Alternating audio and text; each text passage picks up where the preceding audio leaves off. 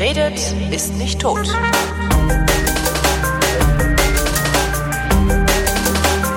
Willkommen zur Wissenschaft mit Florian Freistetter. Und mit Holger Klein. Ich habe eine Überschrift gelesen. Ich, ich ignoriere ja astronomische Themen absichtlich, damit ich dich darüber reden lassen kann.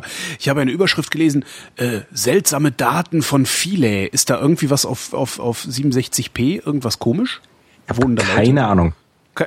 Ich habe echt keine Ahnung. Ich habe irgendwie, ich habe von von viele, ich, die habe ich keine Nachricht mitbekommen. Also ich war auch, muss dazu sagen, jetzt irgendwie von den letzten zwei Wochen, wo wir jetzt nicht gesprochen haben, war ich irgendwie eineinhalb Wochen äh, in Urlaub und unterwegs. Das heißt, ja. ich habe, äh, ich war in, Karlsbad und in Österreich und habe dann nur so am Rande viele Nachrichten. Ich, ich habe, mein Plan ist für die nächsten Tage einen längeren Artikel zu schreiben zu ah, Rosetta ja. und viele, weil da ja jetzt jetzt äh, demnächst am 13.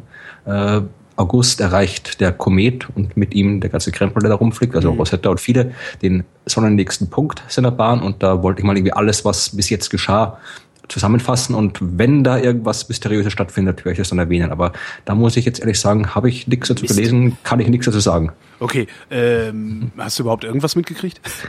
Äh, in, in, in Karlsbad sind Unmengen Russen. Ja. Aber, oder war das was Wissenschaftliches? Nee, aber was machen die da? Hast du, hast du rausfinden können, warum Unmengen Russen sich in Karlsbad, nee. äh, äh Ja, Karlsbad ist ein, ist ein, ist ein Bad, ja. Also da mhm. sind Unmengen äh, Leute, das ist halt so Kurort. Und anscheinend ist das irgendwie so der bevorzugte Kurort für, für, für äh, Russen, für Asiaten, für, für äh, alle möglichen arabischen Länder. Also das ist da wirklich, mhm. wirklich voll. Also da ist da wirklich auch so richtig so, so, so brotzige Läden, Markenläden, irgendwie ein teurer Juwelier nach dem anderen und so weiter. Also das war, war, war, es war, das ist ja ja coole Stadt, interessante Stadt, schöne Stadt. Und äh, wenn man sehen will, wie, wie diverse Leute aus den verschiedensten Ländern des Ostens ihre Kur verbringen, dann kann man da hinfahren. Ähm, findet man da auch Westeuropäer denn? Ja, ein paar Tschechen sind noch dort. Und komisch. nee, also nee, vermutlich, ich war jetzt wirklich, wir waren jetzt da zwei Tage und nur in der Gegend, die halt nur im Stadtzentrum, wo halt wirklich der ganze Tourismus-Trubel abgeht. Äh, ich nehme an, dass da auch, ich glaube, am Nebentisch kann ich mir erinnern, ein Restaurant saß eine deutsche Gruppe. Also werden da auch schon ein paar andere sein. Aber es scheint so zu sein, als wäre das tatsächlich so, so eine Domäne der Russen dort. Ist aber ist es ja. entsprechend teuer oder kann unser Eins sich das leisten da? Doch, verglichen, verglichen mit, mit äh, deutschen Preisen ist es billig. Also Essen, Trinken, äh, Hotels, gute Hotels sind alle durchaus billiger, als, als es hier vergleichbar in Deutschland mhm. ist. Also für so einen Kurzurlaub ist es ist auch leicht zu erreichen mit dem Zug. Also man ist irgendwie von, von Nürnberg bis irgendwie in einer Stunde, glaube ich, eineinhalb Stunden mit dem Zug dort. Also ist auch, liegt auch gleich hinter Sachsen. Also irgendwie von bis in 30 Kilometern bis über der Grenze zu Sachsen. Also Ach Gott, das ist, ist ja von Berlin aus wahrscheinlich ähnlich nah. Ja, also für so einen Kurztrip ist es wirklich eine, ist, Karlsbad ist wirklich eine sehr, sehr coole Stadt. Die Architektur ist phänomenal, also alles noch so, so richtig so, so, ja, ich weiß gar nicht, welcher Stil das ist, aber ja, halt alles so, so Kaiserkram halt noch von früher, wie es noch uns gehört hat, mhm. Österreich. Und äh, ja, es gibt dort jede Menge nette Restaurants. Man muss ein bisschen suchen, weil irgendwie die Russen scheinen irgendwie alles auf gegrilltes mit Pommes zu stehen. Das heißt, das ist so die, die Standardkost. Aber es gibt durchaus auch ein paar nette, wenn man ein paar nette tschechische Lokale gefunden, wo es dann wirklich auch gutes tschechisches Essen gab. Und Bier ist sowieso überall gut dort in der Gegend. Und um wieder zur Wissenschaft zu kommen, ich bin dann auch irgendwie durch die Hügel dort gelaufen und an der Volkssternwarte vorbeigekommen. Also sowas gibt's dort auch. Also es ist, war ein schöner Kurztrip dort. Mhm. Und ich war da, wir sind auch nicht nach, ich war, das war ja Teil eines längerfristigen, um jetzt endgültig zur Astronomie zurückgekommen, eines längerfristigen, äh, eines längerfristigen Projekts von mir. Äh, ich probier, habe ja probiert in den letzten zwei Jahren ungefähr die 16 höchsten Berge der deutschen Bundesländer zu besteigen. Und dazu bist du dann nach Karlsbad gefahren, um äh ja, unter anderem, ja, nein, jein. Nee, also das Ding ist, ich habe die, ich habe das nicht, nicht, nicht zielgerichtet gemacht, sondern eben, wenn ich halt mal in der Gegend war, und äh, da ich halt irgendwie kein, kein Auto habe, äh, muss halt immer irgendwas sein, was halbwegs irgendwie mit öffentlichen Verkehrsmitteln irgendwie erreichbar ist, bis auf MacPom. Das ist MacPom, da, da, da, das war wirklich der einzige Berg, wo ich absichtlich hingefahren bin, weil der liegt so am Arsch der Welt, der, der Help Berg, da wäre ich im Leben nicht äh, zufällig hingekommen. Also da bin ich halt echt irgendwie in den Zug gestiegen, fünf Stunden hingefahren, zum nächsten Bahnhof, dann zehn Kilometer hingejoggt zum Berg, zehn Kilometer zurückgejoggt und eingestiegen wieder zurückgefahren, weil dann habe ich den erledigt gehabt. Wie lange und, warst du äh, insgesamt unterwegs? Ja, fünf Stunden hin mit dem Zug, zehn Kilometer gejoggt, fünf Stunden zurück und nächsten wieder zurückgefahren. Aber guckt das auf der Karte an, also da, der, der Help der Berg, da ist, da ist nix, nix, nix ist dort. Also da wäre welchem Leben nicht zufällig irgendwo auch eine 100 Kilometer in der Nähe vorbeigekommen. Also da bin ich halt einfach so hingefahren. Und äh, der höchste Berg von äh, Sachsen ist der Fichtelberg. Mhm. Und äh, da ist irgendwie Oberwiesenthal, das liegt halt auch irgendwie ein bisschen, bisschen äh, abseits, man so will. Und wäre halt auch irgendwie von, von Jena aus schwierig zu erreichen gewesen. Und da meine Eltern gesagt haben, sie wollten irgendwie zu meinem Geburtstag mal kurz, laden mich ein auf einen Kurzausflug irgendwo hin und ich gesagt, dann fahren wir mal nach Karlsbad. Da ist vielleicht ganz schön dort. Und mhm. dann kann man gleich 30 Kilometer hinter der Grenze liegt der Fichtelberg, dann habe ich es auch nicht erledigt. Und äh, das, äh, jetzt habe ich alle 16 Berge durch und jetzt werde ich dann bald. Warum 16? Weil es da 16 Bundesländer gibt. Ich wollte einfach. Ach so, äh, in jedem Bundesland war, den höchsten. Nee, jetzt habe ich es begriffen. Ich, ja, ja, klar, ja, ja, sicher. Genau. Genau, und es ging halt darum, das wird halt, ich weiß auch nicht genau, wie ich es umsetze, ob ich da keine Ahnung. Moment, äh, Berlin? Äh, da die Müggelberge. Berlin ist schwierig. Also es gibt, äh, ich habe über halt den Kreuzberg ne, im Victoria Park, der ist recht hoch. Also ich glaube, ich wohne recht hoch. Äh, ich glaube, es kann sogar sein, dass ich an einem der höchsten Punkte Berlins. Also ich kann das kurz mal sagen. Warte mal, äh, die 60 gibt. Also es gibt, es gibt in Berlin muss man schauen. Da gibt's äh, gibt immer natürliche und künstliche Erhebungen. Ah. Ja, und in äh, Berlin ist, glaube ich, ursprünglich war mal dieser, da wo die ganzen Abhöranlagen draufstehen, Teufelsberg. Teufelsberg ja, aber das glaube ich genau, das war, ne? Genau, das ist ein Schuttberg. Und dann äh, ist der äh, jetzt haben sie aber einen neuen, der Arkenberg. Der Arkenberg? Das ist seit Anfang 2005. Ja, das ist auch eine künstliche Aufschüttung, die also. ist seit Anfang, die, die, der Teufelsberg ist 120,1 Meter mhm. und dieser Arkenberg, auch in so einem Schuttaushub bei einer Wohnsiedlung, ist jetzt 120,7 Meter seit Anfang 2005. Ich war bei, den, bei der natürlichsten Erhebung, der große Müggelberg, das sind 114.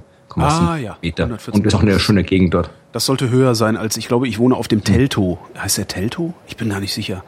Also das also ich, ich muss auch immer ein bisschen einen Berg hoch, aber ich glaube, das sind äh, unter 100 Höhenmeter, die also unter 100 Meter, die ich hier äh, überwinde weit unter 100 dürfen das sogar sein. Genau, ja, da ist man, man ist da an interessante, interessante Ecken gekommen. Also Hügelberge sind sehr schön, also gerade die Seenlandschaft auch da drumherum und mhm. sowas, das ist echt toll. Ja, und es wird auch generell, also generell in ganz Deutschland, also irgendwie da in, in das, das in Hamburg zum Beispiel 116 Meter, also knapp über Berlin, mhm. die Hasselbrack in den in Harburger Bergen, ist auch eine nette Gegend.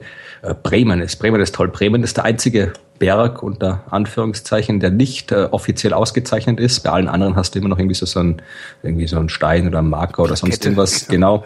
Das, bei Bremen heißt das offiziell die Erhebung im Friedehorstpark. Mhm. Äh, das Teil ist äh, 32,5 Meter über Meeresspiegel. Immerhin. Und es ist halt irgendwie, ist halt einfach, das ist halt ein stinknormaler Park irgendwo in, im Norden von Bremen. Und äh, ja, ich bin halt irgendwie beim GPS da eine halbe Stunde durchs Gebüsch gelaufen, bis ich halt immer beschlossen habe, so da ist jetzt der scheiß Punkt, weil ich habe keinen Bock mehr noch die, die Mannshohen Brennnesseln zu wer weiß, wer weiß, ob du jetzt den richtigen hast. Das war das so ein bisschen wie beim Nordcup, wo ich ja dann mal hingefahren bin und dann die Freundin, mit der ich da war, die in Norwegen lebt, äh, auf eine andere Landspitze gedeutet hat und gesagt hat, das da hinten ist übrigens das Nordcup. Die haben sich damals vertan. Oder vielleicht haben sie auch einfach nur die Gedenkstätte dahin gebaut, weil man besser mit dem Auto hin kann oder so. Also ich bin auf jeden Fall, ich bin durch diese ganzen scheiß Park gelatscht. Also ich bin auf jeden Fall irgendwann mal über diesen Punkt gelaufen, aber das GPS ist halt auch nicht so exakt. Also ich habe halt einfach irgendwie ein Foto gemacht irgendwo und ja, und dann habe ich halt diese 16 Berge jetzt alle durch. So, da gibt ein paar schönere dabei, also der Brocken, das kann man schon als Berg durchgehen ja. lassen. Oder äh, auch der, der lange, äh, der Feldberg in äh, Baden-Württemberg, da ist auch, der ist 1600, nee, 1500, 1493 ist der hoch. Der ist der höchste Berg Deutschlands außerhalb der Alpen. Mhm. Das war auch eine schöne Wanderung dorthin. Und, äh, da bist du dann aber auch ein bisschen länger unterwegs, ne? Oder schaffst du das, so an, an einem Tag jeweils? Das, das, das war sogar in einem halben Tag. Also ich bin da, oh, glaube ich, bin halt da zum nächsten, nächstgelegenen Ort, der sich im Zug erreichen lässt. Feldberg-Bärental hieß das, glaube ich. Mhm. Der höchstgelegene Bahnhof Deutschlands ah. übrigens. Bin da hingefahren, habe ich irgendwie, bin da bin mittags angekommen und dann, das war, glaube ich, so eine rundherum 30 Kilometer Wanderung, also halt einmal 50 Kilometer hin, Gipfel hoch, dann wieder zurück. Und das ist halt eine schöne Gegend dort. Ja, das, wandern, das, das haben wir, wir haben auch gerade beschlossen, dass wir unbedingt mehr wandern müssen, weil Wandern Spaß macht. Das ist halt ja. auch so unanstrengend, also weil man sein Tempo so schön anpassen kann, je nachdem, wie es einem gerade geht und sowas. Ist beim Joggen ja etwas schwieriger, weil da willst ja dann doch in irgendeinen Rhythmus reinkommen. Ne? Genau. Und äh, das habe ich halt deswegen gemacht, weil ich halt, ich weiß noch nicht genau, wie ich das Projekt umsetzen werde, ob ich es irgendwie als für eine Reihe von Zeitungsartikeln mache oder Blog oder Video oder Podcast oder was auch immer. Aber es ging halt darum, quasi um so den, den, den Gegenpunkt zur normalen Astronomie zu sagen, die normale professionelle Astronomie findet ja auch auf Bergen statt. Ja. Aber halt auf Bergen, wo man als Normalsterblicher nicht hinkommt. Irgendwo auf einem 4000 Meter irgendwas äh, hohen Berg in Hawaii oder irgendwo in der chinesischen Wüste oder sonst irgendwo oder in Südafrika irgendwo, mhm. wo halt die hohen Berge sind. Und ich habe gedacht, ich suche halt die Berge, wo wirklich jeder hinkommt, weil selbst auf den einzigen Berg, der wirklich großer Berg ist, die Zugspitze, kannst du mit der Bahn hochfahren. Also du kommst quasi auf jeden hohen Berg Deutschlands rauf, auch wenn du irgendwie nicht irgendwie fit bist oder sowas. Und fahr halt dorthin und guck halt mal, was da an Astronomie vorhanden ist. Mhm. Und ich, ich bin gespannt. Ja, ich auch. Also ich habe ich hab jede Menge Daten gesammelt, habe jede Menge Fotos gemacht und mir fällt, hab, es gibt überall was über Astronomie zu finden. Mir fällt auch gerade ein, dass wir eigentlich ja, aber das habe ich ver, ver, ver, verpeilt beziehungsweise verkackt durch meine äh, beruflichen Aktivitäten, dass wir ja eigentlich auch das große Vrind Wandern machen wollten. Ne? Ja, das, das habe ich, ich habe das quasi allein gemacht. ähm, nee, das war der, der Hast du aber alle alten Sendungen gehört, ne? ja, das war quasi der vorletzte Berg. Das war der große Bärberg in Thüringen. Ja. Der liegt auf dem Rennsteig und der Rennsteig war ja damals so, so angedacht als der, der Wanderweg, weil der halt wirklich äh, nicht jetzt so extrem durch die Wildnis führt, dass man da irgendwie monatelang campen muss und keine Zivilisation sieht, sondern halt irgendwie leicht überall links und rechts in welche Ortschaften kann und so. Und wollte quasi einen Teil meines jährlichen Urlaubs halt diesen Rennsteig lang wandern und habe da am was 19. Juli, glaube ich, oder sowas, bin ich da losmarschiert, mhm. wo es halt im Rest von Deutschland überall wunderbar sonnig war und alles und heiß und 30 Grad.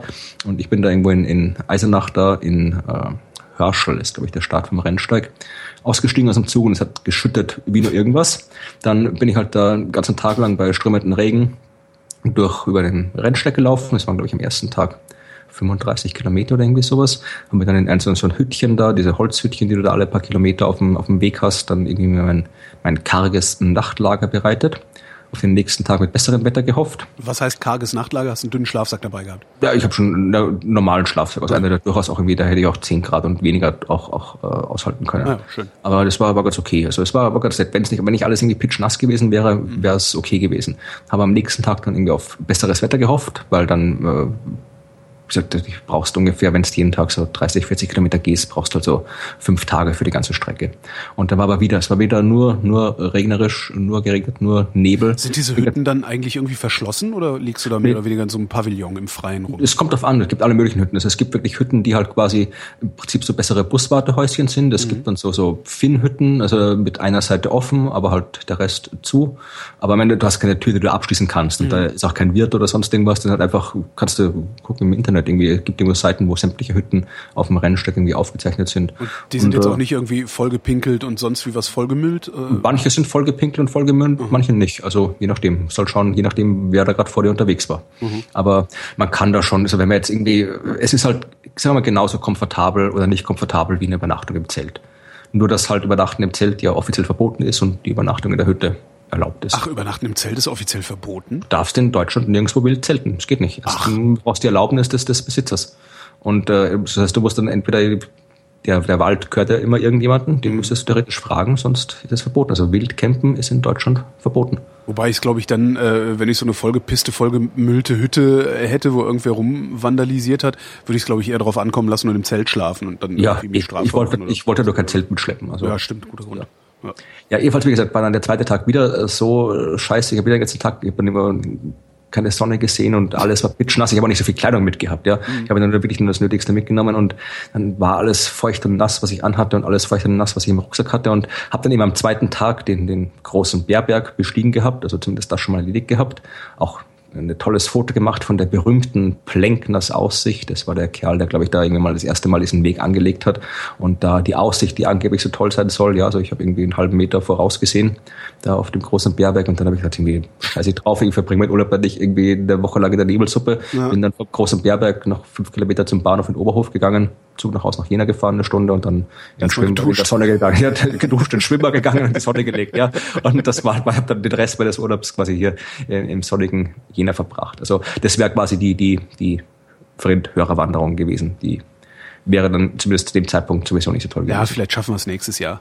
Genau, irgendwann, ist, irgendwann, irgendwann werden wir es schaffen, genau. Genau. Ja, also das war wie gesagt äh, der Grund, warum ich nach nach Karlsbad gefahren bin, weil da wesentlich, das war quasi die die nächstgrößere interessante Stadt, die diesem äh, Fichtelberg irgendwie wo übrigens auch schlecht scheiß Wetter war. Also in Karlsbad war es Wetter super, am Fichtelberg oben war es auch äh, regnerisch und und nebelig und ja, aber mein Gott, so sind die Berge halt. Also Berge sind Berge. Das ist doch jetzt ein schön, schöner Punkt, äh, um äh, zu sagen, das, das, äh, das Wetter ist ja gerade sehr schön und die Aussicht ist gerade sehr gut. Ähm, wir haben, glaube ich, sogar Neumond.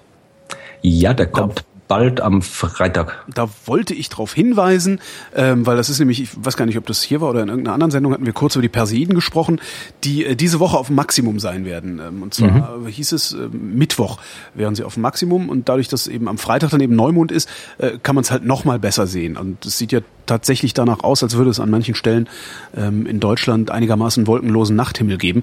Das heißt, ähm, am Mittwoch, also diese Woche Mittwoch, wir zeichnen am Montag, dem 10. auf, das wäre dann Mittwoch der 12. in der Nacht ähm, sollten die Perseiden am besten zu sehen sein. Also ja, ne, also man kann durchaus auch jetzt, jetzt schon irgendwie Ting schauen oder auch nach Mittwoch. Also man konnte auch schon letzte Woche, also Sternschnuppen, die, die, der Perseidenschauer ist jetzt keiner, der nur ein, zwei Tage dauert, sondern der sich halt über ein paar Wochen erstreckt. Da, da ist halt immer was los am Himmel. Mhm. Das ist generell immer so, man, man sieht immer Sternschnuppen. Ja, nur halt manchmal mehr, manchmal weniger, aber ich na klar. total selten welche, aber es liegt wahrscheinlich auch daran, dass ich in der Stadt wohne, oder? Erstens das und dann natürlich, wenn es gerade nicht Sternschnuppenschauerzeit ist, dann hm, hast du halt keine Ahnung, ist halt irgendwie ein, zwei pro Stunde oder sowas, ja, und ah, nicht halt okay. halt irgendwie ein, zwei pro, pro pro Minute oder so. Ja, das heißt, da musst du dich schon mal ein bisschen mehr Zeit nehmen, aber Staub ist halt doch überall im Weltall und Sternschnuppen siehst du dann überall. Also dass da, äh, aber natürlich, wenn jetzt gerade so Perseidenzeit ist und noch dazu äh, eine warme Sommernacht und noch dazu Neumond, dann ist natürlich die Chance besonders gut. Muss man irgendwie ein bisschen aus der Stadt raus, vielleicht irgendwie auf dem Müggelberg, obwohl da sind die Bäume im Weg ein bisschen wahrscheinlich. Aber äh, es, es kann durchaus, wenn man da. Ja, wir habt, ja, ihr, ihr, habt ja also, genug Gegend um Berlin rundherum. Genau. Also. ja, das Schöne ist, es ist, ist ja auch ähm, am, am Donnerstag fängt ja das Chaos Communication Camp an. Das ist äh, draußen im Ziegeleipark Mildenberg und da dürfte es eigentlich relativ dunkel sein, zumindest in der Umgebung. Also vielleicht kriegen ähm, die Hacker das ja sogar hin, dann äh, gelegentlich mal das Licht komplett auszuschalten, also das Camp ein Stück runterzufahren, so dass man in den Nachthimmel gucken kann, ohne da Lichtverschmutzung zu haben. Aber, aber, aber, lieber Holger, Licht ausschalten ist ganz gefährlich, weil da steigt die Kriminalitätsrate. Äh, nein. Das ist alles ganz schlimm. Da, ist, da, da, da wird alles ganz unsicher und so weiter. Da wirst du gleich überfallen, ausgeraubt. Stimmt ja. nicht. Ja, das haben nämlich Wissenschaftler vom University College in London herausgefunden. Was, dass das stimmt äh, oder das nicht stimmt? Weil ich hatte mal, ich hatte, ah, okay, weil ich hatte mit Christian Reinbold mal eine äh, Sendung über Lichtverschmutzung ja. gemacht und da hatten wir nämlich das, das Thema auch, dass äh, es mhm. eigentlich sehr sinnvoll wäre, nachts die Laternen abzuschalten. Ähm, und das führt halt nur zu einer gefühlten Unsicherheit, aber es führt, führt nicht zur Unsicherheit. In Deutschland hat es, glaube ich, die Stadt Ratingen oder sowas gemacht. Da gibt's dann auch sehr äh, belastbare Zahlen. Das, mhm. Ja. Wie gesagt, es gibt, es gibt äh, viele entsprechende äh, Untersuchungen, die schon, keine Ahnung, von 1991, glaube ich, ist die erste, die ich kenne. Also es gibt jede Menge Untersuchungen, äh, wo halt geschaut wird, gibt es mehr Notarzt, Feuerwehr, Polizeieinsätze, äh, mehr Verbrechen und so weiter, wenn irgendwo den Ort, äh, die, die nächtliche Beleuchtung reduziert und immer kommt raus, es passiert nichts. Mhm. Und das waren jetzt hier Wissenschaftler eben äh, vom, aus London. Die haben äh, 14 Jahre Daten untersucht und zwar von 63 äh, äh, Gemeinden in England und Wales und haben halt geschaut, was da, äh, wie das sich ausgewirkt hat. Ja, also die haben geschaut von diesen 150 Councils, also Gemeinden oder sowas mhm. ungefähr, und das haben äh, 100 äh, das Licht reduziert oder abgedreht meistens aus, äh, aus, aus, aus finanziellen Gründen, weil natürlich irgendwie, es kostet ja auch Geld, ja, und, und Energie, das Zeug zu beleuchten. Und meistens, wenn, wenn es sinnlose Beleuchtung ist, die halt nur in der Nacht irgendwie eine Landstraße beleuchtet, wo kein Mensch unterwegs ist, dann ist das verschwendetes Geld. Und dann haben die geguckt, ja, also haben die halt wirklich alles angeschaut. Äh, Gibt es da halt irgendwie äh, mehr Verkehrsunfälle und so weiter. Und die haben halt schon gezeigt, ja, also es gibt weniger als ein Prozent äh, aller Verkehrsunfälle, die passiert sind, sind auf Straßen passiert, wo das Licht abgeschaltet worden ist. Ja, und es gab von statistisch keinen, keine Verbindung zwischen Verkehrsunfällen oder äh, Verringerung der, der, der, der Beleuchtung, ja. Das ist ja so ein Klassiker, äh, das äh, intuitiv ist die Welt ganz anders, ne? Und das Gleiche, also die gleichen haben sie auch untersucht für äh, Einbrüche, Autodiebstahle, Raub, Gewaltverbrechen, Sexualverbrechen und so weiter. Und jedes Mal haben sie gezeigt, es gibt keinen, gab keinen Anstieg und keine Verbindung irgendwie geartet äh, zu, zu, äh, zu der Reduzierung des Lichts. Aber sie haben auch gesagt, dass das, äh, der Artikel, den ich hier habe, den wir dann auch verlinken können, das ist halt, das Problem ist halt, die Menschen fühlen sich halt unsicher. Ja. Sie haben auch gesagt, dass es gibt auch hier, äh, äh, da, wo war das hier in äh, Northampton, Massachusetts, Massachusetts, ah, das ist dann schon wieder USA, äh, anscheinend noch, da gab es den, den äh, einen Polizeichef, der dann tatsächlich irgendwo, nachdem also die, die Stadt wollte, glaube ich, eben äh, das Licht äh, bei, bei Parkplätze in der Nacht verringern. Weil, mhm. keine Ahnung, bei Behörden und so weiter, da parkt in der Nacht halt keiner, ja. Da braucht man den ganzen leeren Parkplatz nicht in der Nacht beleuchten. Und dann halt irgendwie der Polizeichef dann halt irgendwie interveniert, weil es halt unsicher ist, hat er gemeint. Ja, was natürlich auch nicht der Fall ist. Und ja. so ist es halt bei den ganzen anderen Leuten. Also das, die haben sogar wirklich äh, äh, Studien gehabt, wo sie dann Leute befragt haben, die haben nicht mal bemerkt, dass das Licht weniger geworden ist. Das ist spannend. Aber daraufhin angesprochen, haben sie sofort gemeint, ja, na, aber ich fühle mich schon unsicher jetzt, wo ich es ja. weiß. Also das ist halt dann, ja, das ist, ich, das, da, da, ich weiß nicht, wie man das dann politisch lösen würde. Das muss man dann Aufklärung. Wirklich, ja, das Aufklär, hilft, aber ja, Aufklärungskampagnen, Plakate kleben, was weiß ich was, das hilft. Das, ist, das, das, das beweisen ja, wenn es dann mal sinnvolle Kampagnen gibt, äh, funktioniert's ja auch. Man muss es halt nur ordentlich machen. Also und zwar nicht solche Kampagnen wie äh, Be Berlin oder so, so Stadtmarketing, mhm. weil das ist meistens Quatsch. Ähm, aber wenn es darum geht, Menschen äh, Sachverhalte beizubiegen, dann sind ordentlich gemachte Kampagnen immer noch das Beste, was man machen kann. Ja, und theoretisch, wenn du, wenn du eine, eine, wenn du eine, eine unordentlich polemisch gemachte Kampagne machen willst, dann kannst du gar sagen, irgendwie das Licht in der Nacht bringt uns um, weil es äh, tatsächlich auch mittlerweile schon durchaus, also jetzt noch noch, das ist noch immer was, was was äh, noch intensiver forscht wird, aber wo es noch nicht komplett alles äh, ausgearbeitet ist.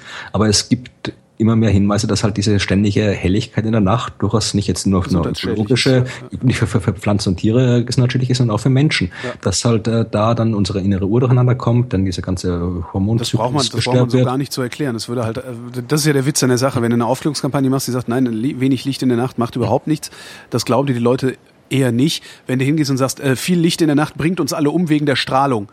Das, ja. das, das fressen die sofort. Ja, du musst denen irgendeinen absurden Quatsch erzählen, Strahlung reinschreiben, dann, dann finden Ja, die, es ist gar nicht so absurd. Das ist nicht irgendwie so. Es gibt irgendwie so Studien, die halt sagen, dass, irgendwie, dass das äh, Brustkrebsrisiko steigt, dass ja, die Tumorwachstum, es ist halt nicht Strahlung, sondern ja. die vorhanden, das Vorhandensein von Helligkeit. Naja, ist auch Strahlung. Ja, aber das Licht und magnetische Strahlung. Ja, aber das verstehen natürlich die ESO-Sparten nicht unter Strahlung. Hm. Du musst ihnen halt einfach nur sagen, Strahlung, schlimm, Licht aus. Und die machen die, halt die, Licht die, aus. Die, die, die geheime Strahlung, geheime die von Strahlung. ihnen, dem, dem normalen Licht zugesetzt wird. Die Infrastrahlung. Genau. Ach, da habe ich jetzt eine neue Verschwörungstheorie gehört kürzlich. Ein Kumpel von mir, der, der, der äh, gehört zu diesen, diesen Leuten, die dampfen, ja, die mhm. also Nikotin in einem Vaporisator verbrennen und einatmen und ja, die machen das halt. Das, ja? ähm, und der ist von einer Frau angeherrscht worden äh, äh, als er als er hinter ihr ging und sein sein Dampfgerät benutzt hat, äh, das hat ihn so sehr verwirrt, dass er ein bisschen recherchiert hat im Internet und es gibt anscheinend unter diesen Chemtrail-Wahnsinnigen ähm, nochmal eine, eine Subgruppe, die der Meinung sind, dass ähm, diese Dampfer von ihnen geschickte Agenten seien, äh, um die Chemtrails dichter an Menschen heranzubringen, bei denen das äh, über atmosphärisches Ausbringen nicht funktionieren würde. Das ist ja cool. Geil, ne? heißt, der heißt ja Nico Drake. Ich, heißt der keine nee, aber das ist halt, ne, also für Leute, die dann auch natürlich diese äh, Orgonit... Also, also Teilwagen gleich mal kaufen, glaube ich. genau. Wenn du nicht allzu oft dran ziehst, sondern nur so einmal die Woche, dann ist es auch wie Drogen nehmen, dann lohnt es sich wenigstens. Ja, die gibt's ja auch, keine Ahnung, muss ja nicht mal Nikotin drin sein, die gibt's ja keine Ahnung, irgendwie nur mit irgendwie Erdbeergeschmack ja, oder sonst irgendwas. Das, das, das, das naja. ja, Ahnung, das ist wie Kaugummi brauchst du nicht kauen, wenn du schlechte ja. Zähne hast, kannst du irgendwie dann Kaugummi dampfen. Ja, ich würde eher einen Tee trinken mit irgendwie Fruchtgeschmack oder sowas. Ja, aber der, wenn man sich dann schon, wenn man sich dann schon unsicher fühlt in der Nacht kann man sein Wohlbefinden erhöhen. Und zwar, indem man Bäume pflanzt. Amerikanische Wissenschaftler haben nämlich festgestellt, dass ähm, zehn Bäume in der Gegend ähm, dazu führen, dass man sich besser fühlt. Und zwar so viel besser, als hätte man eine Gehaltserhöhung um 10.000 Dollar bekommen. In Chicago haben sie das ausprobiert, haben mit Satellitendaten die Baumverteilung in der Stadt sich angeguckt und äh, die Gesundheitsdaten der Bewohner damit korreliert. Und dabei ist halt rausgefunden, dass, und Achtung, das durchschnittliche Gefühl der eigenen gesundheitlichen Verfassung genauso erhöht worden ist, ähm, als hätte sich das Jahreseinkommen um 10.000 Dollar gesteigert. Also, also, man muss die Bäume nicht selbst pflanzen. Nee, die da wo die Bäume, pflanzt, also man muss das anders, es ist auch, die, sie schreiben auch dazu, Vorsicht, ne, wir wissen nicht hier Kausalität, keine Ahnung. Sie schreiben nur, da korreliert was, und zwar korreliert das Vorhandensein von Bäumen mit dem Wohlbefinden der Menschen, und zwar ähm, in, in signifikantem Maß. Äh, die haben sich Leute angeguckt, die äh, gleiches Einkommen, gleiche Ernährung, Bildung, Altersunterschied von sieben Jahren haben.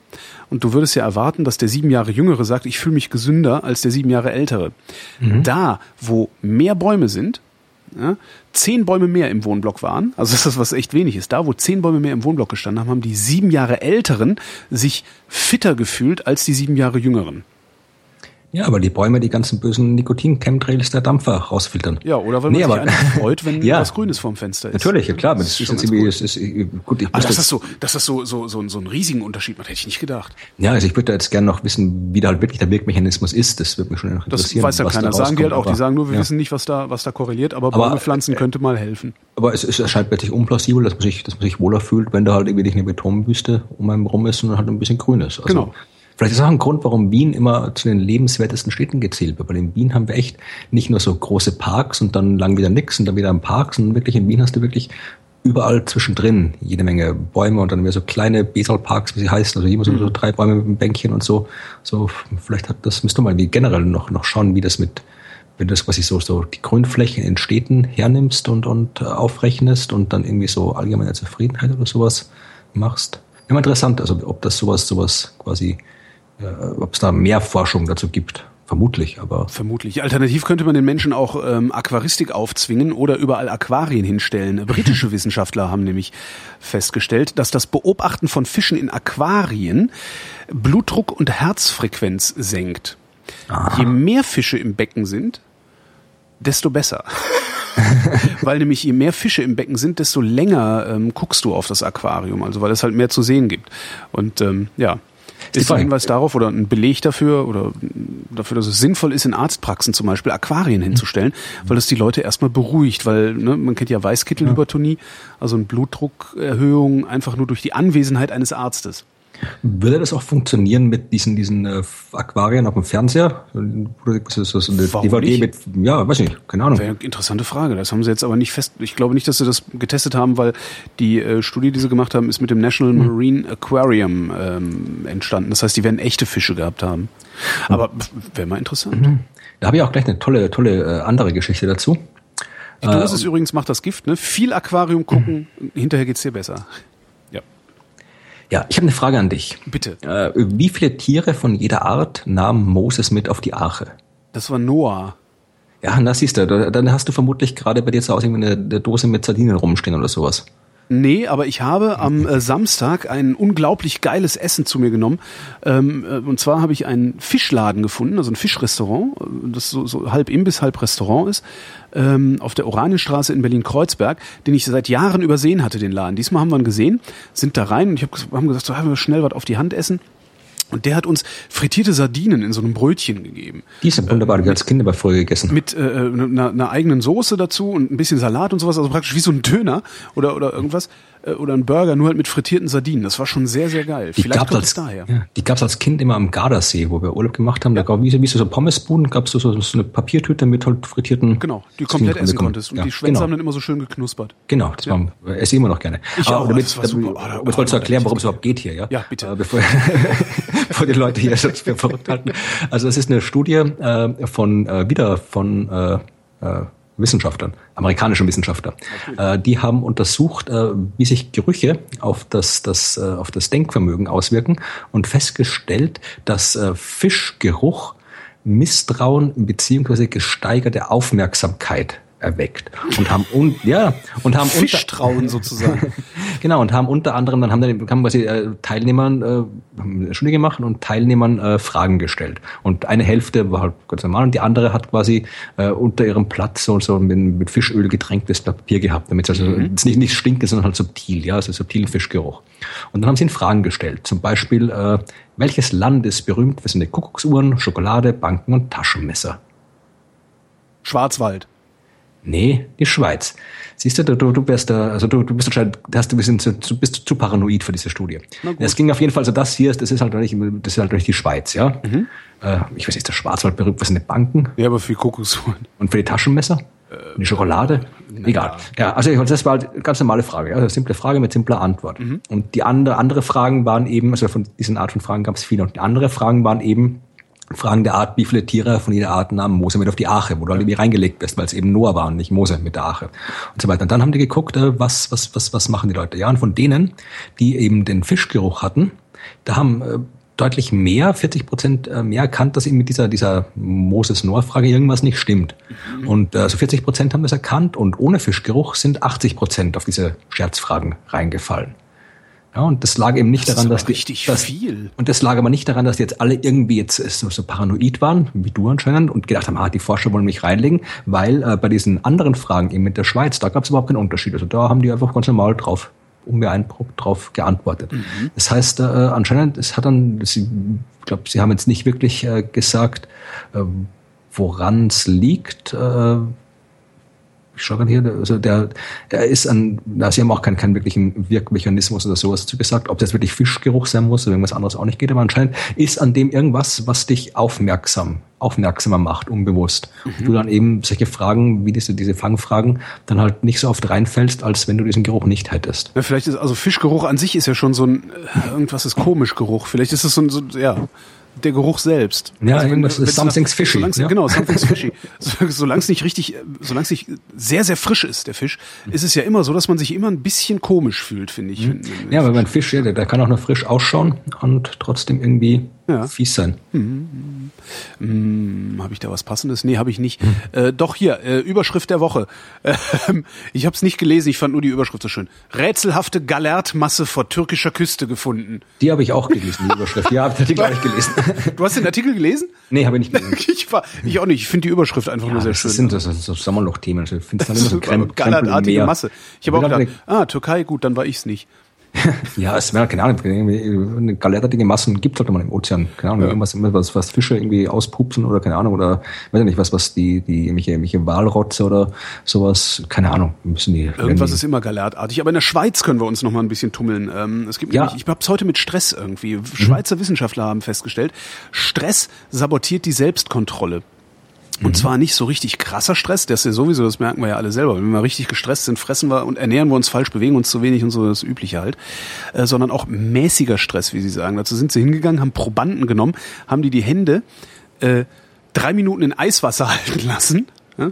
Ähm, der Kontrollgruppe, äh, die, die, die, die mussten nicht so. Ne? Und dann haben sie denen ähm, Essen angeboten. Also sie haben sich Probanden gesucht, die ähm, von sich gesagt haben, dass sie äh, sich eher gesund ernähren und äh, auf ihre Ernährung achten, also eher Salat statt Süßigkeiten essen. Äh, haben dann halt die Hälfte, die Hände drei Minuten in Eiswasser getaucht, also Stress ausgelöst, der anderen Hälfte nicht und haben sie dann, äh, ja, haben ihnen dann Essen hingestellt und geguckt, äh, wer nimmt was, stellt sich raus. Diejenigen, die drei Minuten die Hände in Eiswassern hatten, haben eher ungesundes Essen zu sich genommen. Galertartige Massen aus der Türkei. Galertartige Massen aus der Türkei zu sich genommen, genau. Das ist ja Turkish Delight, ne? Dieses, diese Süßspeise. Ja. Das heißt, wenn du ein bisschen Stress hast, ähm, ist es umso schwerer, vernünftig zu sein oder selbstkontrolliert zu sein. Ja, meine, ist auch klar, gerade beim Essen merkst du das ja irgendwie, wenn du gestresst bist, dann aber so du ein bisschen, ich meine, ein Zeug. Eiswasser ist jetzt nicht das, wo ich denken würde, ich habe gerade Stress gehabt. Ja, eine gute Frage. Grad, kommt drauf an, wenn es jetzt gerade so heiß ist wie jetzt, dann ist es vielleicht, vielleicht gerade nicht, aber wenn es ist vermutlich, vermutlich irgendwie unauffälliger, als wenn du jetzt irgendwie, keine Ahnung, mit irgendwie, wie, ich weiß nicht, wie man sonst Stress auslöst, mit irgendeinem Forscher in der Maske vor dir herspringt und dich erschreckt oder Anschreien so. oder sowas. Ja, aber das ist, ne, Stress. Was, Was, was, du, was, was Sie übrigens auch nachweisen konnten, ist, Sie haben das Ganze dann im äh, Computertomographen gemacht auch nochmal, ähm, dass das im Gehirn sichtbar wurde. Also der Stress von dem Eiswasser ist im Gehirn sichtbar gewesen. ja klar, das glaube ich sofort, das ist ja eine, auch eine körperliche Reaktion, Ja, stimmt. die da entsteht. Aber wenn du in der Schweiz und total gestresst bist, dann äh, kannst du probieren, ein bisschen am Zürichsee spazieren zu gehen Ja. und dort die Augen offen halten nach einem Stein, der so aussieht wie alle möglichen anderen Steine, aber aus dem Weltall kommt. Denn falls du dich erinnern kannst, im, äh, wir haben ja vorhin über Sternschnuppen gesprochen Ja. und Anfang März dieses Jahres oder Mitte März, 17. Ja, um, um den, das? Mitte März, irgendwann, da, genau Datum weiß ich jetzt nicht, irgendwie 16., 15. oder den Dreh rum, äh, ist über Süddeutschland in der Schweiz eine Riesensternschnuppe sichtbar gewesen. Also das, was man so Meteor oder Feuerball nennt. Also wirklich halt eine Sternschnuppe, nur halt deutlich größer. Also, Also wirklich Ding, was, wo dann was hinterher auch die Zeitung drüber schreiben. Genau, so. ja, genau. So wie wie Chelyabinsk, halt, nur nicht ganz so dramatisch, ja. Also was, was halt wirklich dann deutlich hell lodert und das Ding war halt deswegen auch noch interessant, weil es deutlich grün geleuchtet hat. Das heißt, auf den Aufnahmen hast du gesehen, wie der Himmel grün geworden ist. Ja, so weil dann nämlich dann, dann die, die, die, die, die Moleküle in der Luft und so weiter dann äh, das Plasma bilden und dann verschieden leuchtet. Ich habe das in meinem Blog erklärt, kann man dann mhm. verlinken, warum das grün leuchtet. Und da haben jetzt äh, Wissenschaftler äh, geschaut, das haben die ganzen Daten zusammengetragen und äh, festgestellt, äh, wo der halt irgendwie lang geflogen ist genau. Also der ist äh, 15. März tatsächlich, ja, ist mit 78.000 kmh in die Atmosphäre eingedrungen, 300 Kilometer weit über die Erde geflogen, 16 Sekunden lang hat er dafür gebraucht, über den Schwäbischen Wald, über den Bodensee in die Schweiz und dann über dem östlichen Teil vom Zürichsee auseinandergebrochen. Der hat vermutlich so 100 Kilogramm gehabt anfangs und viel wird nicht übrig geblieben sein, so ein paar Kilo vielleicht in Stücken.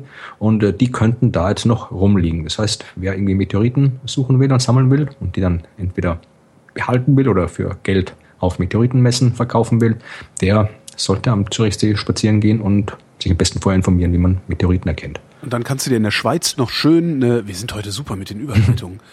Vor allen Dingen machen wir es immer dadurch kaputt, dass wir drüber reden. Aber gut, halt, wir sind halt auch nur Trolle. Äh, in der Schweiz kannst du dir dann eine Uhr kaufen, dafür ist die Schweiz ja auch sehr bekannt. Am besten gleich zwei und die hängst du dann nebeneinander an die Wand und dann passiert was? Wenn es Pendeluhren sind, dann synchronisieren sie sich irgendwann. Genau, die Huygens-Synchronisation. Äh, Huygens hat das mal ähm, rausgefunden. Also Huygens hat irgendwann mal Schiffsuhren gebaut, äh, zwei Stück, die äh, gleich laufen sollten. Falls eine kaputt geht, zwei Stück. Ähm, stellt sich raus, die Dinger synchronisieren sich irgendwie. Warum synchronisieren die sich? Ähm, Huygens hat gesagt, Luft, Luftbewegungen. Nee, konnte der damals schon ausschließen. Sie synchronisieren sich über Schwingungen, weil beide Uhren einfach auf demselben Balken montiert wurden, haben sich die Pendel der Uhren synchronisiert.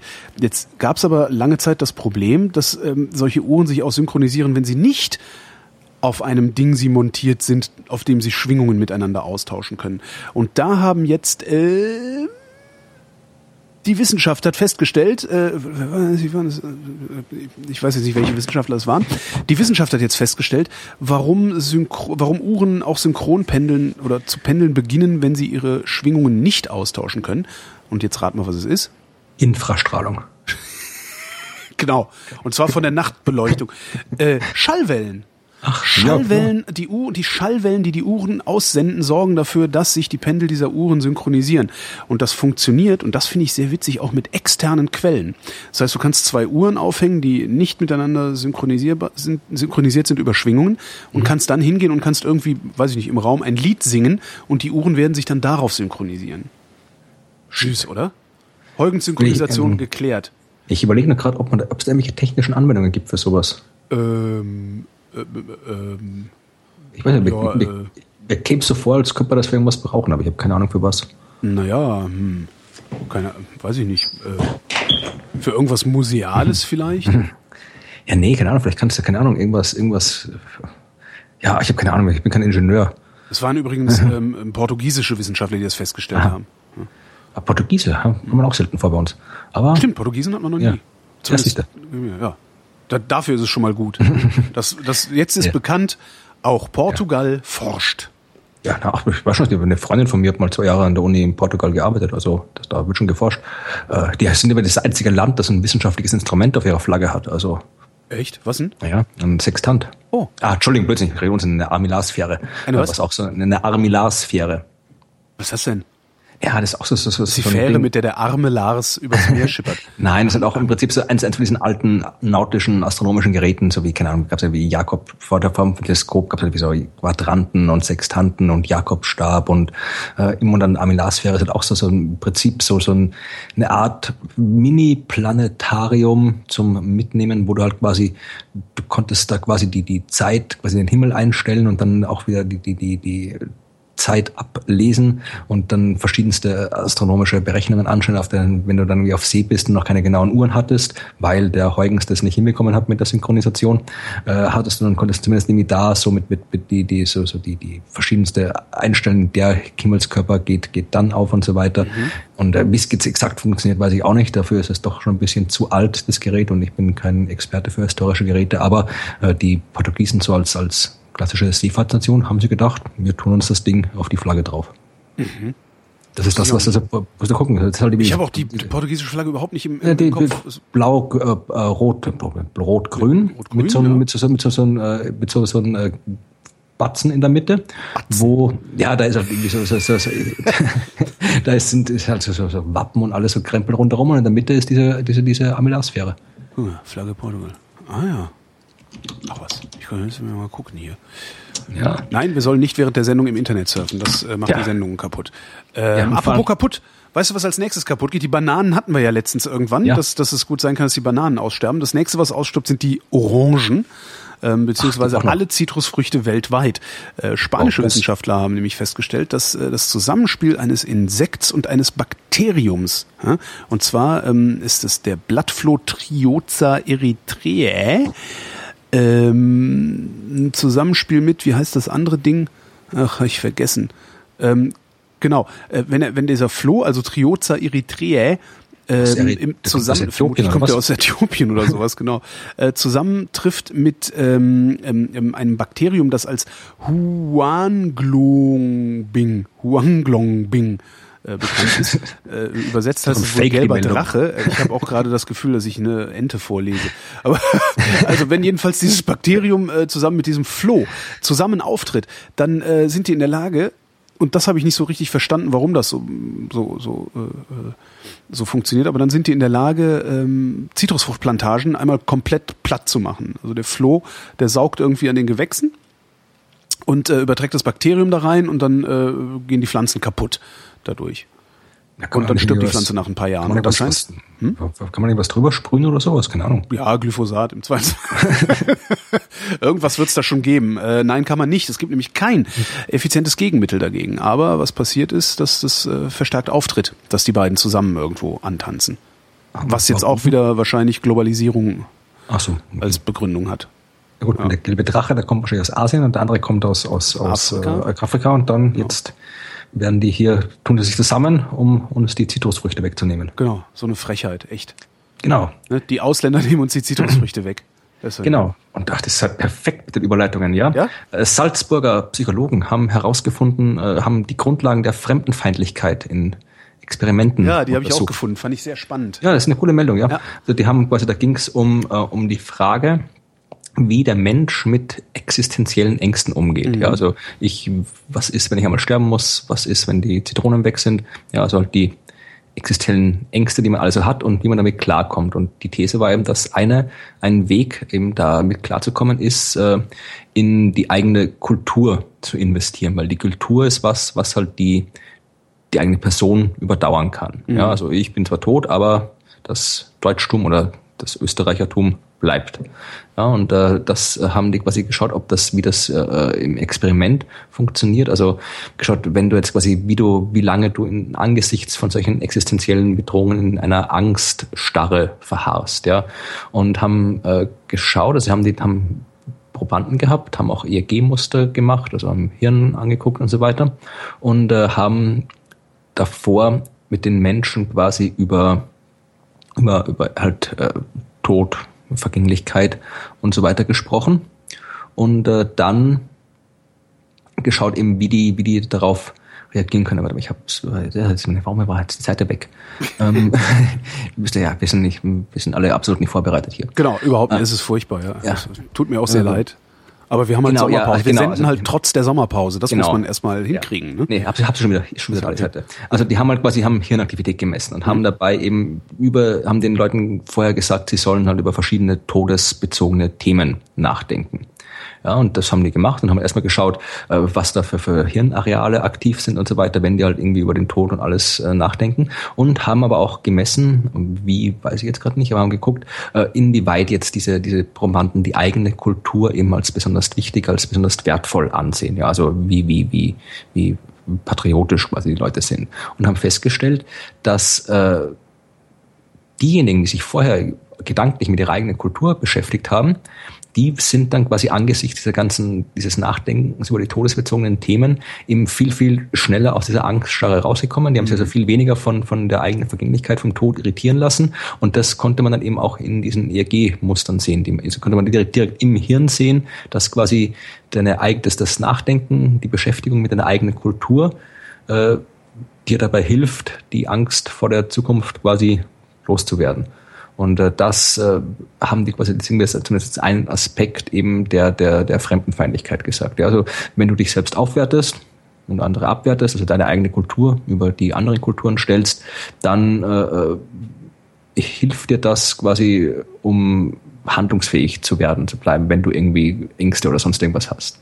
Ja, also anscheinend, ich weiß nicht, ob die, ob die Korrelation andersrum auch funktioniert, ob quasi du, wenn du Angst hast vor irgendwas, ob du dann quasi dazu gedrängt wirst, über äh, dein, deine Kultur zu, zu äh, definieren oder stärker dich über deine Kultur zu definieren, also quasi Angst, naja, quasi Fremdenfeindlichkeit auslöst oder, oder Angst quasi nur, nur ein Mechanismus ist, um mit, äh, ob Fremdenfeindlichkeit nur ein Mechanismus ist, der, der, äh, der dann quasi die, die, die ängstlichen Leuten stärker auftritt als bei nicht ängstlichen Leuten. So, das, das, das weiß ich jetzt nicht genau, aber es kommt mir zumindest nicht so unplausibel vor, dass Absolut das, das zusammenhängt. Meine, wenn du, Genau, wenn du dir anguckst, wer denn die Fremdenfeindlichen sind, wer äh, da marschiert und, und, und demonstriert und äh, Gebäude anzündet, das sind ja alles Menschen, die ähm, tatsächlich Angst haben, also Angst vor, vor Überforderung. Also sie sind halt überfordert, die kommen mit der Realität nicht mehr so richtig zurecht äh, und aus dieser Angst heraus werden sie fremdenfeindlich. Also das ist ja, äh, ja, letztendlich, letztendlich dürfte da sogar dann auch noch irgendwo eine Kausalität oder mindestens Korrelation mit, mit äh, ja, ich weiß nicht, wie man es nennen mag, Dummheit äh, sein oder dem, dem, dem Fähigkeit, der Fähigkeit, äh, ja, ja, tatsächlich Dummheit, also aus, aus, aus, aus, aus also Phänomene in, in äh, korrekter Weise oder in sinnvoller Weise zu bewerten. Das ja auch. Und, und äh, je weniger du weißt, desto mehr Angst hast du ja auch in der Regel vor Dingen. Also ich, das, das ist, glaube ich, ein ganzer Rattenschwanz, den man da äh, an, an Kausalitäten hintereinander hängen könnte. Kann ich mir wirklich ja, sehr gut vorstellen. Andererseits ist es so angenehm plausibel, dass es schon wieder falsch sein muss, fast. Ja, das Ding ist, also das sagen auch die Forscher hier, also man muss ja quasi die, die, die Beschäftigung mit der Kultur muss jetzt nicht unbedingt dumpfer Patriotismus und Nationalismus sein. Ja. Gibt der Kultur sehr viel mehr als nur wir sind Deutsche und, und äh, die anderen nicht. Und da meinen die eben, wenn das jetzt wirklich so ist, dann muss man quasi, braucht es halt irgendwelche äh, Maßnahmen, Normen, Vorbilder, um halt quasi einen anderen Umgang mit der Kultur und einen positiveren Umgang irgendwie äh, zu schaffen, um das, das ein bisschen, ein bisschen abzulenken, abzu, mhm. abzuwenden. Aber das ist halt auch wieder, das ist halt wieder, ja, das ist halt, das ist zu wenig konkret, um da jetzt wirklich zu sagen können, machen wir jetzt so und dann, dann ist so das, alles gut, ja. Das große Problem in der Soziologie, also sobald ja. sobald es an Gruppen, also es ist schon in der Psychologie schwer genug, irgendwelche Vorhersagen zu treffen oder, oder, oder Kausalitäten zu finden. In der Soziologie wird es ja dann noch schwerer, weil du dann noch Gruppeneffekte hast. Letzte Meldung. So viel habe ich gar nicht dabei, beziehungsweise sind wir heute sehr gut durchmarschiert. Sehr na, ich hätte dann eine habe ich dann noch die passende. Hast du auch noch? Ich, ich okay, äh, ja, dann dann äh, na, ich mache erstmal.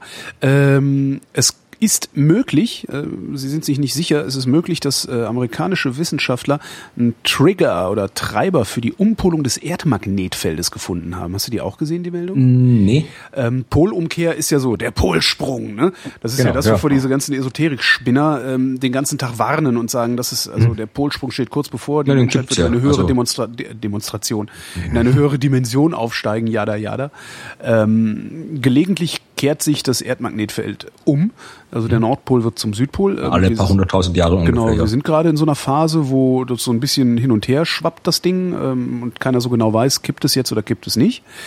Was sie jetzt gefunden haben, ist ähm, ein äh, Gebiet, das äh, nennt sich südatlantische Anomalie. Das ist, das ist ja, die gibt's ja schon länger. Ja, ja, genau. Die, die, die gibt's, also die kennen sie auch. Ähm, das ist ein Gebiet, das äh, eine sehr geringe Feldintensität hat. Also das Magnetfeld ist da sehr schwach, ähm, so dass halt äh, die Strahlen, ne, Strahlen, da haben wir sie wieder, ein bisschen dichter rankommen können. Ähm, was sie jetzt geguckt haben, ist, warum ist denn eigentlich äh, in dieser südatlantischen Anomalie so, so ein schwaches Feld? Das haben sie zurückgeführt auf ähm, den Erdkern. Der Erdkern ist unterhalb dieser südatlantischen Anomalie von ja. sehr heißem Mantelgestein so. überdeckt. Und weil das so heiß ist, beeinflusst es die Strömungen im flüssigen Eisen darunter und ähm, dadurch dann wiederum das Magnetfeld. Und äh, es ist zumindest ein Hinweis darauf, dass da ähm, die Polumkehr ihren Ausgang haben könnte. Genauso gut kann es aber, schreiben sie auch, sein, dass es einfach äh, nur da ist. Ja, also gut, dass das, das, das, super. Also dass das, dass das Magnetfeld nicht ganz so so simpel ist, wie halt irgendwie, wie man es in den Bildern immer sieht, dass ja. quasi so, so ein Magnet in der Erde drin steckt. Boing, genau. Ja, das, das ist halt nicht, also das ist schon, du, du hast halt da irgendwie jede Menge äh, Flüsse aus, aus, aus, aus flüssigem Metall, die da ja. durch die Gegend fließen und die dann halt so einen Dynamo-Effekt erzeugen und alles. Und es gibt halt Bereiche, wo es stärker ist, es gibt Bereiche, wo es schwächer ist und bei so einem Polsprung, das ist halt so, dass halt quasi dann das Magnetfeld quasi über, über Jahrhunderte, Jahrtausende hinweg schwächer wird oder dann mal dort schwächer, dort stärker wird, also wo dann quasi diese, diese äh, Zweipoligkeit quasi aufhört zu existieren. Also du kannst dann noch irgendwie äh, drei, vier, fünf Pole irgendwie haben, verschiedene, und dann bricht das Ganze quasi so, so in einem chaotischen Zustand zusammen und baut sich dann halt wieder ja.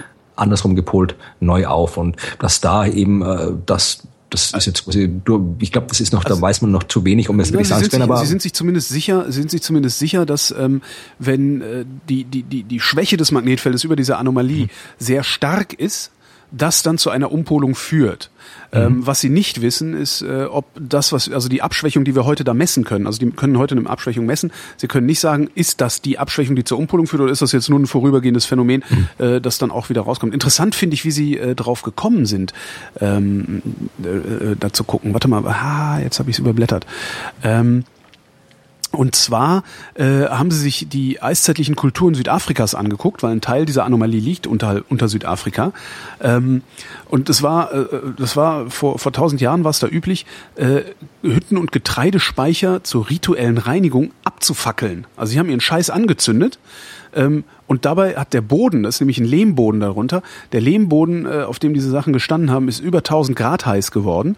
Und dadurch, völlig faszinierend, für so Laien wie mich jedenfalls, dadurch äh, ist die Magnetisierung im Gestein gelöscht und durch die aktuelle ersetzt worden. So, und die haben Lehmreste sich angeguckt, die zwischen 1013 und 1585 gebrannt wurden und haben äh, dadurch die äh, starken Schwankungen im lokalen Magnetfeld sich angucken können. Cool, mhm. oder? Das ist cool. Also das, das, das, das, diese Eingefroren, das gibt es ja auch bei vielen anderen Sachen, wo man das, äh, das Magnetfeld, darum weiß man ja auch erst von vergangenen Magnetfeldern, mhm. weil ja zum Beispiel auch äh, ähm, man hat es entdeckt, dass das Magnetfeld sich ändert am mittelatlantischen, damit an, an dem mittelozeanischen Rücken, mhm. wo halt da quasi einmal quer durch, durch, ein, durch, durch ein Ozean durch, so ein großes äh, Gebirge geht, wo halt ständig irgendwie neues, neue Ozeankruste erzeugt wird. Also da kommt halt irgendwie ständig äh, Magma von unten nach oben kommt dann an die an die äh, Wasser Meeresoberfläche nee, Ozean Boden Oberfläche also da halt unter Wasser kommt halt raus ja ja kommt halt raus das wird quasi das, das das treibt halt quasi auch die die Tektonik an ja? also da kommt ständig neues Zeug raus und ja. links und rechts von diesem Ozeanboden wird das Zeug halt langsam zur Seite geschoben und dadurch bewegen sich halt irgendwie die die Kontinente und irgendwo anders in den Subduktionszonen tauchen die wieder untereinander weil sonst gibt's ja irgendwann mal zu viel Land auf der Erde. Oh. Also dass da, da und äh, wenn halt dieses Zeug rauskommt, da ist quasi, das ist wieder vereinfacht gesagt, hast du dort irgendwie so flüssiges Gestein mit Eisenkrempel drin und äh, das kommt dann raus und kann sich quasi in dem flüssigen Gestein noch frei orientieren, richtet sich dann am aktuellen Magnetfeld aus, wird fest und bleibt dann so. Das heißt, äh, du kannst, und die haben da quasi gemessen, links und rechts von dem, von dem Ozeanboden haben die wirklich gemessen, wie ist die Magnetisierung mhm. von dem Gestein, haben wir gesehen, okay, Zuerst immer ein Streifen ist sie so, dann im Streifen daneben ist sie andersrum, im Streifen wieder daneben ist sie wieder wie vorher. Und haben wirklich so einzelne Phasen gehabt, wie so ein Strichcode abwechselt, mal so, mal so, mal so, mal so. Und vor allem immer symmetrisch östlich und westlich von diesem mittelozeanischen Rücken. Mhm. Also das war quasi, das so haben die das dann eben rausgefunden, dass eben das, das, das, das Phänomen überhaupt existiert. Also das mit diesem Einfrieren von Magnetfeldern, das ist schon eine coole Sache. Und dass das eben so im kleinen Maßstab geht, das wusste ich noch nicht. Ist aber auch cool. Mir ist übrigens aufgefallen, dass ich doch noch eine letzte Meldung habe, aber äh, ja, dann mach das. Dann darfst du die noch erzählen und ich muss vor meiner letzten coolen Meldung mache ich dann noch mal kurz Werbung. Ah, okay, alles klar. ähm, ich hab's, äh, es ist tatsächlich, der ist äh, zwei Minuten vor der Sendung ist der an mir vorbeigeflogen, der Artikel, den habe ich bei Fefe im Blog gefunden. Ähm, anscheinend äh, ist es so, dass Coca-Cola also der Coca-Cola-Konzern. Krebs auslöst. genau. Und legt man ein Stück Fleisch in Cola. Das ist nach sieben Wochen weg. ja, ähm, ja Coca-Cola scheint gerade, ich habe das irgendwie, ich, ich habe einen ganz guten Spamfilter, was Werbung angeht. Coca-Cola scheint gerade äh, verstärkt ähm, PR-Maßnahmen zu machen, die äh, auf mehr Bewegung, auf Fitness hindeuten. So und jetzt, ähm, also ich, wie gesagt, ich habe es ist wirklich nur an mir vorbeigeführt. Ich konnte es nur überfliegen. Es ist ein sehr langer Artikel aus der aus der New York Times. Ähm, Coca-Cola scheint gerade verstärkt Wissenschaftler zu finanzieren, beziehungsweise Studien äh, zu finanzieren und Publikationen zu finanzieren, die äh, den Leuten sagen, ihr bewegt euch zu wenig. Aha. Und das machen die natürlich, damit sie nicht sagen müssen, beziehungsweise weil alle anderen sagen, ja, ihr sauft zu viel Zucker. Ja, weil das Einfachste wäre natürlich einfach mal. Das, das einfach, genau. Das Einfachste wäre natürlich zu sagen, ja, hört mal auf, zuckerhaltige Getränke zu euch zu nehmen, dann werdet ihr auch nicht so fett. Ähm, was Coca-Cola jetzt aber macht, ist zu sagen, ähm, nee, trinkt ruhig zuckerhaltige Getränke, ihr hm. bewegt euch zu wenig. Fand ich ganz interessant, wie da jetzt äh, auch, auch wissenschaftliche Erkenntnis ist ja, es ist ja fast schon eine Binse, dass die, dass die Energiebilanz äh, für, für äh, Zu- und Abnehmen verantwortlich ist. Mhm. Aber dass die jetzt hingehen und verstärkt auf die Verbrauchsseite der Energiebilanz zeigen, damit die Aufnahmeseite der Energiebilanz ein bisschen entlastet wird. Fand ich ganz interessant. Wie Wissenschaft dann auch mehr oder minder missbraucht werden kann, um PR zu machen. Gut, das ist jetzt nichts Neues. Das gibt es in anderen, gerade im Medizinbereich oder so weiter, kommt es durchaus öfter vor, ja. dass solche gezielten Studien irgendwo. So ein Imagevideo Coca-Cola, helping families get fit. Ja. yeah, don't drink ja. it. genau. Ja, da braucht's, es braucht, damit, damit das Ganze irgendwie besser verständlich wird, braucht's Leute, die gute Texte schreiben können. Und äh, ich veranstalte wie letztes Jahr auch wieder einen Blogschreibwettbewerb. Das ist die Werbung jetzt? Das ist die Werbung jetzt. Ach so, ja. das ist doch keine Werbung, nee. das ist doch super. Ja, also ich habe ich hab das letztes Jahr gemacht, weil es gibt, es gibt äh, jede Menge Preise und Bewerbe für Journalisten, es gibt jede Menge Preise für Bücher und so weiter. Aber es gibt halt zumindest meines Wissens nach im deutschsprachigen Raum keinen wirklich Wettbewerb, wo es um Bloggen geht. Weil ein Blog ist ein ganz anderes Medium als ja. eben eine Online-Zeitung oder als ein Buch oder sonst irgendwas. Obwohl es natürlich, es kann ein Blog kann auch Journalismus sein und Blog kann auch ein Buch sein und so weiter. Aber es ist halt, Blog ist ein eigenes Medium. Ja. Und ich dachte, ich brauche mal, ich möchte mal wirklich einen Wettbewerb haben für Blogs. Ja, das heißt, du, du musst da auch irgendwie, da kann jeder mitmachen. Du musst auch keinen Blog haben. Äh, du musst doch nicht mal einen Blog geschrieben haben. Du brauchst, musst kein Journalist sein. Du musst kein Wissenschaftler sein oder sonst irgendwas. Du musst halt einfach nur Lust haben, mal einfach einen Text zu schreiben. Ja, du, du kannst Blogger sein, wenn du willst, du kannst Journalist sein, musst aber nicht. Und ich habe das in, in, der Ausschreibung auch alles genau erklärt, ist auch gar nicht kompliziert. Äh, du schreibst halt irgendwas, was halt irgendwie zumindest am Rande mit Wissenschaft zu tun hat, also irgendwas, keine Ahnung, über Wissenschaftspolitik oder einen Film, den du über Wissenschaft gesehen hast, eigene Forschung, falls du hast, Forschung, die interessiert, die du gelesen hast, irgendwas, äh, Video bei YouTube über Wissenschaft, das du gesehen hast, einfach irgendwas und äh, so wie halt Blog was du halt quasi irgendwie schreiben willst. Und das kann man dann irgendwie einreichen. Dann gibt es eine Jury aus diversen Leuten. Also da bin, sind Leute, also alle möglichen dabei. Also ich habe irgendwie eine Astronomin, einen, einen Science Slammer, äh, einen Schüler, äh, einen Wissenschaftsjournalist, also alle möglichen Leute. Auch jemand, der einfach nur nur er, er selbst ist oder irgendwas anderes sein zu müssen, weil es halt quasi so das typische Publikum eines Blogs repräsentieren. Mhm. Die da die, die bewerten das Ganze dann auch. Es gibt auch eine Publikumswertung dabei mhm. und gibt auch coole Preise. Also du kannst irgendwie Jahresabos gewinnen von Bild der Wissenschaft und von, von anderen Wissenschaftszeitschriften und tolle Bücher und so weiter.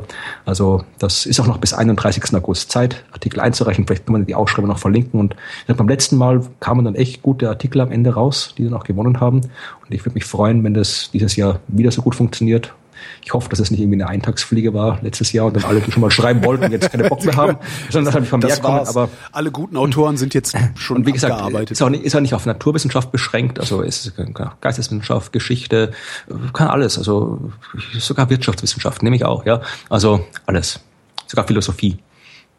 sogar Philosophie ist auch schön. Nein, nein, das ist alles. Es ist da irgendwie, es ist im Prinzip äh, einfach alles, was ja. es ist was man sich halt irgendwie, alles, was man irgendwo schon mal irgendwie aufschreiben wollte, das muss jetzt nicht unbedingt irgendwie eine Kurzgeschichte oder Tagebucheintrag sein, das sollte halt schon im, am Rande ein bisschen was mit Wissenschaft zu tun haben, aber am besten ist, man schaut sich, der ist auch verlinkt, den, den, die Artikel vom letzten Jahr an. Da gibt es einen guten Überblick.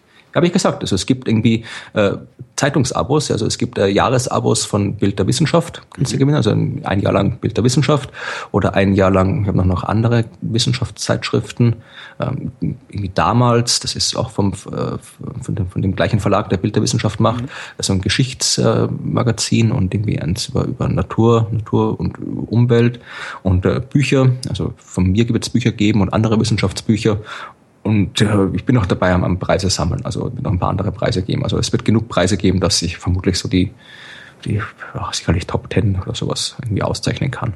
Wunderbar. Also, Und was war die letzte Meldung? Ja, die äh, ist dann, die sind schon jetzt im Aufhören, da kann man dann schön drüber nachdenken. Äh, die stammt nämlich von einem Philosophen. Kennst du einen gewissen äh, Nick Bostrom? Nee.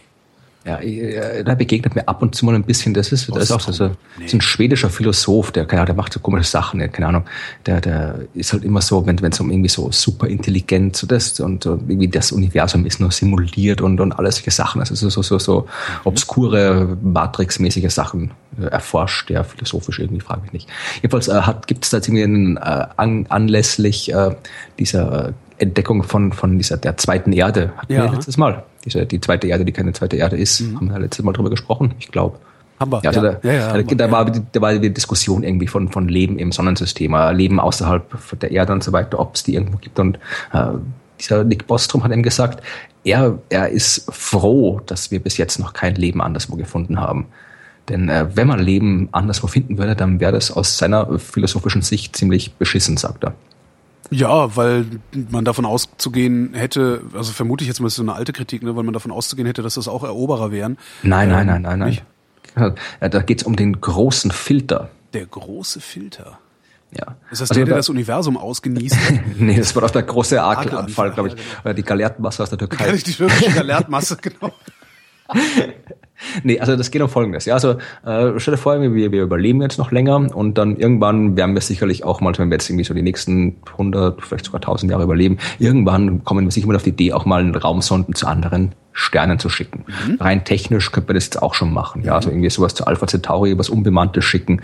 Das wäre durchaus auch in, in keine Ahnung, vielleicht irgendwie 50, 60, 100 Jahre brauchen oder sowas. Aber könnten wir jetzt schon machen. Und ja. wenn wir ein bisschen länger überleben, dann können wir es besser und schöner machen. Das heißt, wir können jede Menge solche Raumsonden durch die Gegend schicken.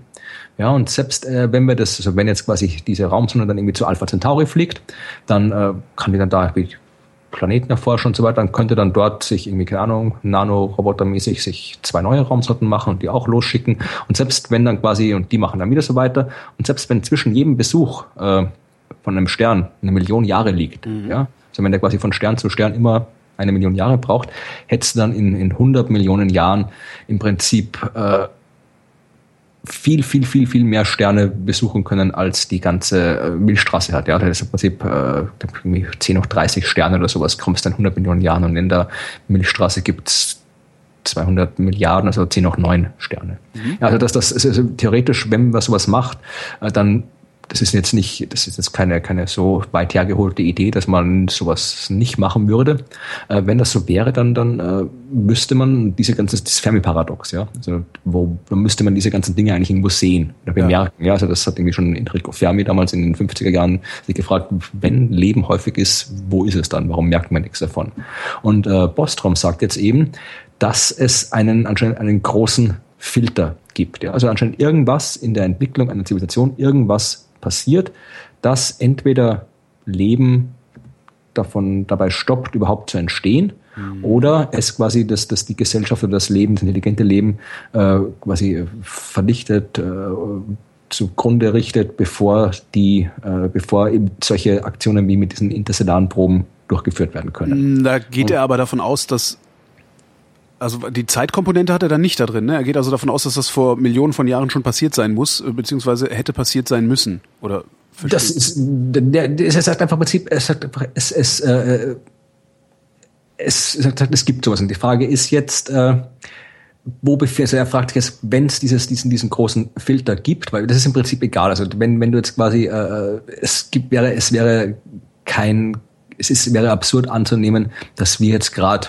die ersten sind, ja, die, die intelligent geworden sind. Weil irgendwie, du, wenn Intelligenz häufig ist, äh, dass, dass äh, unsere Sonne ist noch ein recht junger Stern, also es, äh, dass das den Zustand, den wir jetzt haben, haben Unmengen andere Sterne schon vor, vor fünf, sechs, sieben Milliarden Jahren oder sowas gehabt. Ah, okay. Also das jetzt davon okay. auszugehen, okay. dass wir jetzt quasi die ersten sind, das ist wäre möglich, aber es ist unwahrscheinlich. Ja? Okay. Also insofern, ähm, und Bostrom fragt sich eben, wenn es diesen großen Filter gibt, tritt der quasi erst in unserer Zukunft auf oder sind wir da schon drüber? Haben wir den irgendwie, sind wir quasi durch den Filter durch? Haben wir quasi, die, die, was auch immer das ist, haben wir das schon überwunden? Mhm. Und er fragt erst, wenn wir jetzt da draußen irgendwo Leben finden würden, ja, dann wäre das ein Anzeichen dafür, dass eben dieser große Filter erst noch kommt, weil die haben dann ja auch diesen Zustand erreicht. Die sind ja quasi auch schon in diesem weiterentwickelten Zustand gekommen und haben diesen Filter quasi äh, noch nicht, sind dem noch nicht begegnet. Ja, und das heißt, dann könnten wir uns auch noch so weit entwickeln und der Filter kommt noch auf uns zu. Wenn jetzt aber da draußen nichts ist, dann ist die Chance eben groß, dass dieser Filter quasi äh, schon so früh einsetzt, dass sich ein intelligentes Leben extrem selten entwickelt. Und da wir schon intelligentes Leben entwickelt haben, müssen wir über diesen Filter schon irgendwie drüber sein. Wie gesagt, das ist, ich, ich, ist halt, man kann drüber nachdenken, am mhm. besten spät abends bei viel Bier, aber es ist halt so, ja, es ist halt wieder, ich weiß nicht, was ich recht was ich davon halten soll, von dieser Philosophie. Irgendwas, ich habe das Gefühl, irgendwas ist, smells fishy. Ja, also klär, ja, was stört mich auch daran. Also das ist, ja. Aber das ist halt, es gibt auch dieses Argument, dass, dass es, äh, das, ich weiß nicht, wie das wieder heißt, ich, vielleicht ist das auch sogar vom Bostrom, weiß ich gar nicht. die, die, die, ich, sag, ich sag's mal kurz, also das ist diese Geschichte, dass es äh, höchst äh, die Tatsache, dass, äh, wie, wie ging das mal, die Tatsache, dass wir jetzt leben, ist ein Zeichen dafür, dass die Welt demnächst untergeht. Mhm. Weil, ah, wie ging das mal? Es ging irgendwie, dass das, wenn du äh, dass es wesentlich wahrscheinlicher ist, zu einem Zeitpunkt zu leben, wo sehr, sehr viele Menschen existieren, als zu einem Zeitpunkt in der Vergangenheit. Also in der Vergangenheit, weiß nicht, da gab es halt irgendwie 100.000 Menschen auf der Welt. Mhm. Und jetzt gibt es 8 Milliarden. Und es ist wesentlich wahrscheinlicher, dass du einer von den 8 Milliarden bist, als einer von den 100.000. Und äh, es ist halt äh, aus, aus Sicht einer hypothetischen Zukunft, wo keine Ahnung, irgendwie äh, 1000 Billiarden Menschen in der ganzen Galaxie leben, ist es extrem unwahrscheinlich, dass du 2015 geboren bist, wo äh, nur, nur, nur 8 Milliarden Menschen leben. Das heißt, die Tatsache, dass wir jetzt irgendwie alle da sind, äh, ich, ich kriege das Argument nicht mehr zusammen, das ist irgendwie auch so ein komisches philosophisches Argument, wo dann am Ende rauskommt, dass die Welt morgen untergeht oder so. Ja muss man schon ein bisschen, kann sicherlich irgendwo irgendwelche Hörerinnen und Hörer können das recherchieren, das, wie das Argument genau aussieht. Aber es gibt halt mehrere komischen philosophischen Argumente, die bei genauerer Betrachtung dann immer Unsinn sind. Und ja, ja, das ist also, die sind halt in sich sinnvoll. Also das ist ja immer so ein bisschen das Problem bei, bei vielen philosophischen äh, Diskursen oder, oder Ideen. Das sind halt ganz tolle Gedankenspiele und ganz tolle Denksportaufgaben. Aber äh, die müssen nicht notwendigerweise auch eine Entsprechung in der Realität haben. Ja, und also dann, wenn Philosophie angefangen hat, eine Entsprechung in der Realität zu bekommen, ist eine eigene Wissenschaft raus geworden. Ja, also wie gesagt, das, das, ich wollte das irgendwie nochmal als, äh, als, als, als letzte Meldung quasi, dann schön, kann man ja. drüber nachdenken, ob jetzt irgendwie der große Filter auf uns wartet oder ob wir den großen Filter schon überschritten haben und nur noch eine große Zukunft auf uns wartet, äh, werden wir sehen. Also der, der Herr Bostrom freut sich jedenfalls, dass keine Aliens da sind, weil äh, ja, weil, weil man weiß ja nie. Man steckt man ja nicht drin. Nie. Genau.